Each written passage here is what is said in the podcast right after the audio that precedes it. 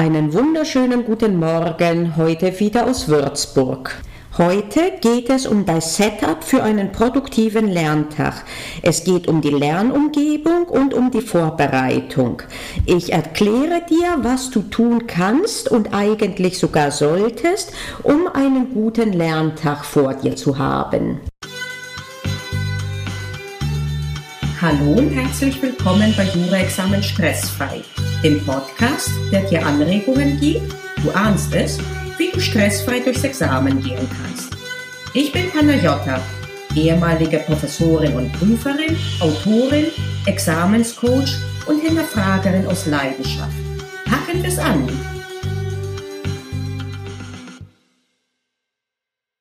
Beginnen wir mit der Lernumgebung, der Frage also, wo du lernen solltest. Optimal ist ein ruhiger Ort, an dem du dich wohlfühlst.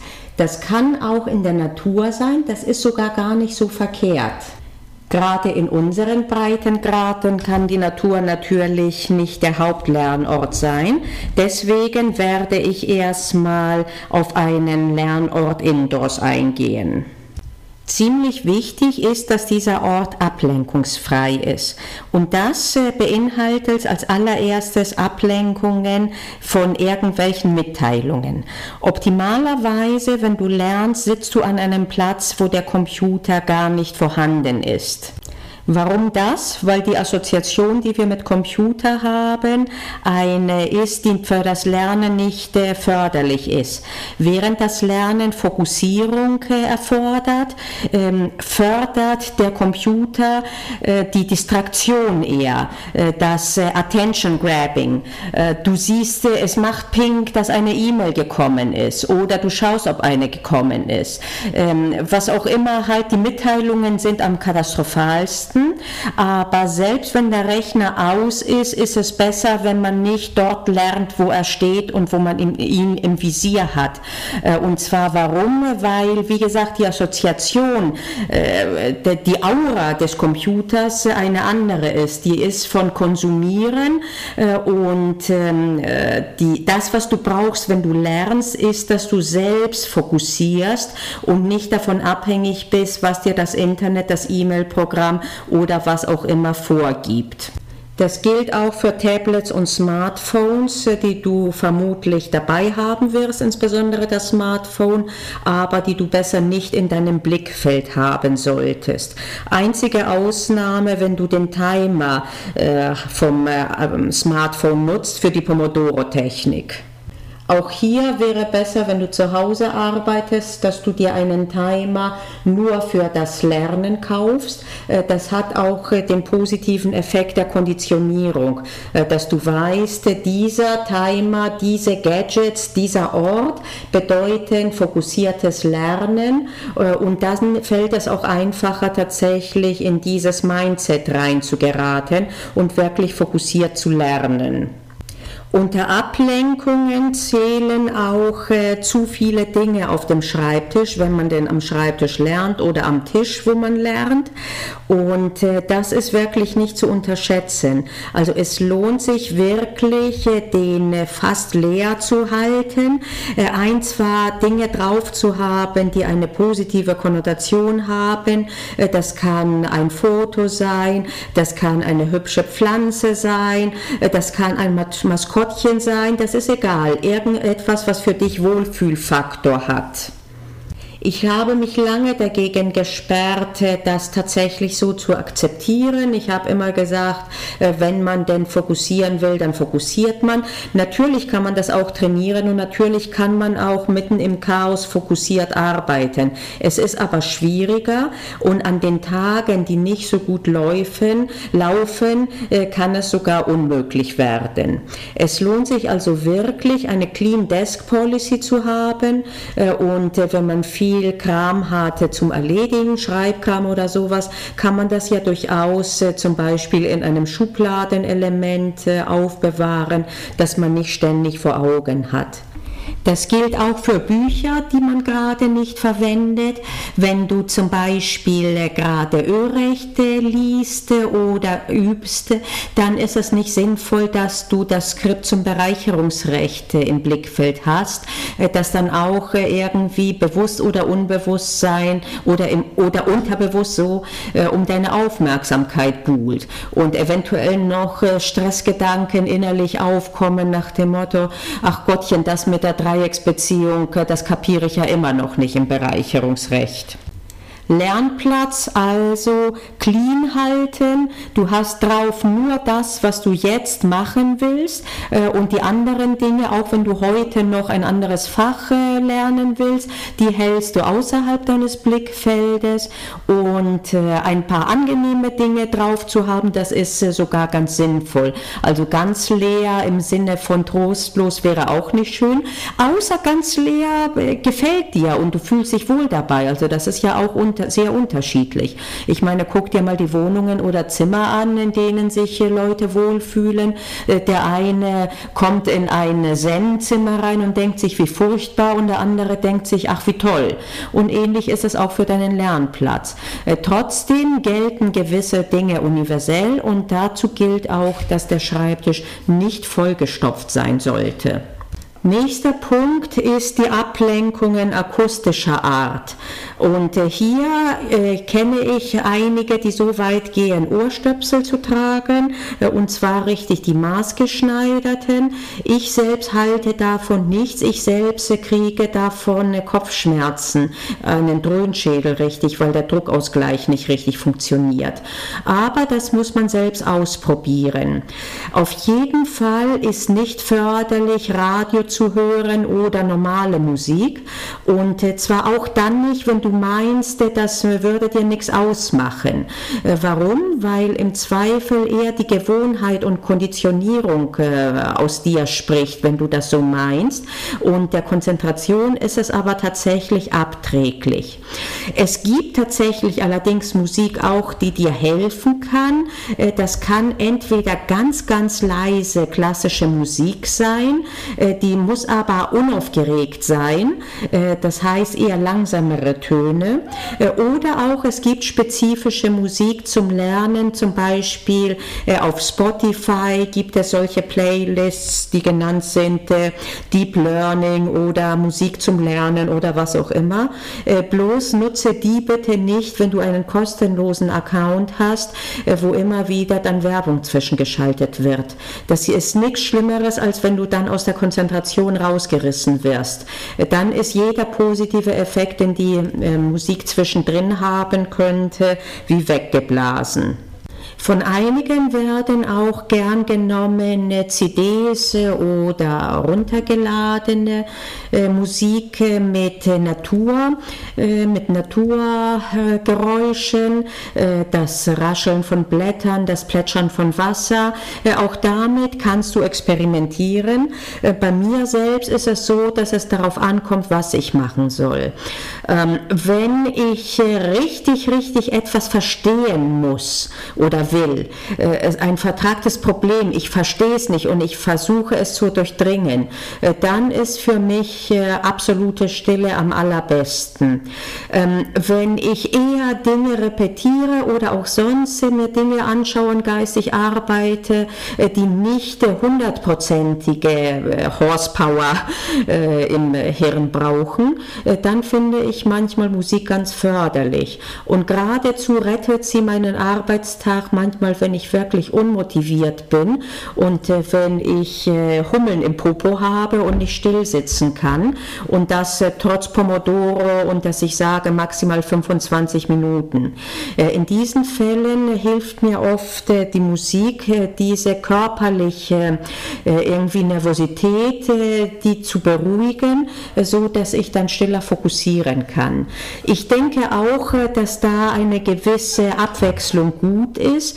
Ähm, aber da musst du experimentieren halt, was für dich gut ist. Aber nimm auf jeden Fall ähm, äh, darauf Rücksicht, äh, dass alles, was konkret deine Aufmerksamkeit fesselt, das heißt äh, gesprochenes Wort, Nachrichten im Radio, Werbung, ähm, Gespräche von Nachbarn solltest du auf dem Balkon arbeiten, alles das ist wirklich Gift für die Konzentration und damit fürs Lernen und das solltest du schauen auszu, auszugrenzen. So. Sehr gut hat sich übrigens auch bewährt, am Lernplatz mit Düften zu arbeiten und insbesondere mit solchen, die die Konzentration fördern. Das sind überwiegend die Zitrusdüfte. Äh, da ist das gar nicht äh, so verkehrt, sich eine Duftlampe auf den, äh, auf den Lerntisch zu setzen und da ein reines ätherisches Öl zu besorgen und mit diesem Geruch dann zu assoziieren, lernen, Bewusstsein und Fokus. Äh, und das hat auch äh, den Vorteil, also wir wissen wirklich, wissenschaftlich ist es erwiesen, äh, dass die Prägung von Düften die stärkste ist, die es gibt. Das zeigt sich auch daran, wenn man auf einmal sich auf Kindheits, an Kindheitsgerüche ähm, erinnert, an irgendeinen Geruch, den man assoziiert mit der geliebten Oma, was weiß ich, den duftenden Apfelkuchen und so weiter und so fort. Und auch umgekehrt mit unangenehmen Dingen. Und diese Konditionierung kann man nutzen, wenn man diese fördernden Essenzen beim ähm, Lernen äh, meistens um sich herum hat. Wichtig ist, dass man sie nur beim Lernen um sich herum hat. Deswegen funktioniert Parfum nicht. Also erstens riechst du Parfum irgendwann nicht mehr an dir selbst und zweitens hast du das den ganzen Tag an dir. Und hier geht es um die Signalwirkung, äh, dass man sagt, jetzt äh, ist die Zeit für Fokus, jetzt ist die Zeit für Lernen. Und das kannst du dann so machen, dass du dann dann später, wenn du in einer ähm, Situation bist, wo du Wissen abrufen musst, sprich in der Prüfung, dann kannst du dir von diesem Öl ein bisschen auf, deine, in, auf die Innenseite von deinem Handgelenk träufeln und äh, insbesondere wenn du nervös bist, um dich wieder in diese Stimmung, diese Fokussierungsstimmung reinzubringen, riechst du dann kurz daran und es funktioniert tatsächlich. Auch hier gilt, experimentiere. Also alles das, äh, die, das ich dir sage, sind Dinge natürlich, äh, die schon Hand und Fuß haben und erwiesen sind. Aber trotzdem ist jeder Lernende und jede Lernende ein Individuum. Und wenn es bei dir anders, äh, besser oder genauso gut klappt, äh, dann mach es halt so. Ne? Aber denk mal drüber nach und probiere es eventuell auch mal aus. Ich fasse mal zusammen die Punkte, die ich heute durchgegangen bin. Es geht um den äh, Lernort, um die Lernumgebung und hier ist es gut, wenn du einen Hauptlernort hast, äh, der ruhig ist und an dem du dich wohlfühlst.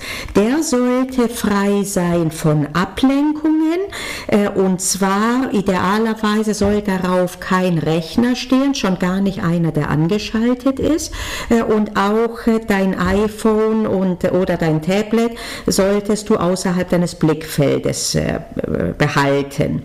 Ebenfalls ist es förderlich, wenn dieser Schreibtisch aufgeräumt ist und äh, das gilt auch, äh, wenn du in der Bibliothek arbeitest, in dieser Hinsicht, dass du deine Tüte mit den restlichen Sachen äh, oder auch äh, mit, deinen, äh, mit deiner Pausenverpflegung, was auch immer, nicht auf dem Tisch hast, sondern unter dem Tisch oder neben dem Tisch, so dass du sie nicht siehst.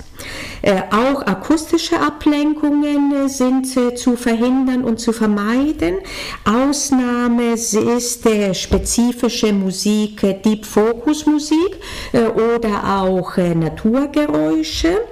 Ähm, und damit musst du auch experimentieren. Auf jeden Fall keine normale Musik, die du irgendwie verfolgst, also kein Radio sowieso und auch keine Popmusik, Rockmusik, was immer du hörst gern.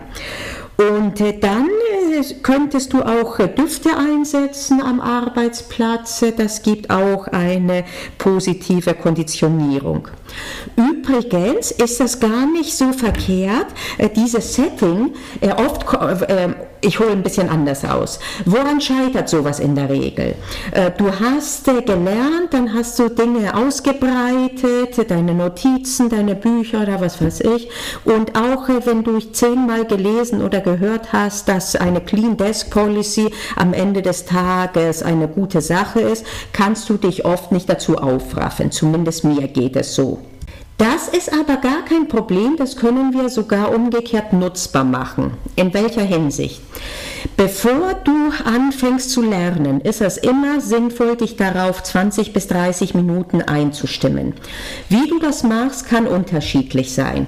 Es kann sein, dass du die einen äh, kommen zur Ruhe, indem sie meditieren oder fokussieren äh, oder man geht spazieren, wobei sich äh, das mit dem Meditieren durchaus äh, kombinieren lässt. Ähm, andere äh, machen Sport, auch das ist sinnvoll, aber es kann auch äh, eine gute Einleitung sein, einfach seinen Schreibtisch fertig zu machen.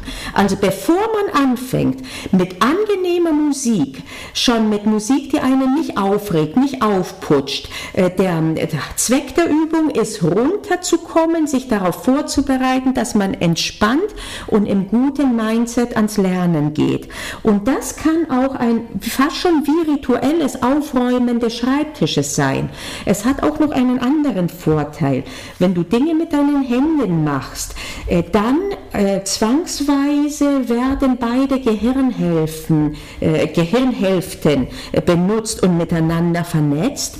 Und äh, das hat, ist dann von Vorteil, weil das die beste Voraussetzung ist, äh, wenn die schon beide sozusagen aktiviert sind, dass du das danach beim Lernen auch weiter weiter tatsächlich so machst. Und deswegen ist es gar nicht so verkehrt halt, äh, morgens, äh, bevor du anfängst, deine Lernumgebung gerade so zu gestalten, wie wir es geschildert haben.